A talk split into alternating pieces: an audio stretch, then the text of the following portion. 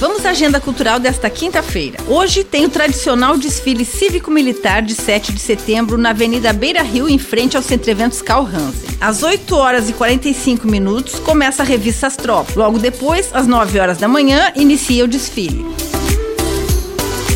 Hoje, sexta, acontece mais uma edição da Feira do Jardim Criativo no Museu de Arte de Joinville. Lá tem gastronomia, produtos artesanais, marcas autorais, moda, brechó e música ao vivo. A feira acontece das 10 horas da manhã às 6 horas da tarde e o MAGE fica na rua 15 de novembro, número 1400, no bairro América.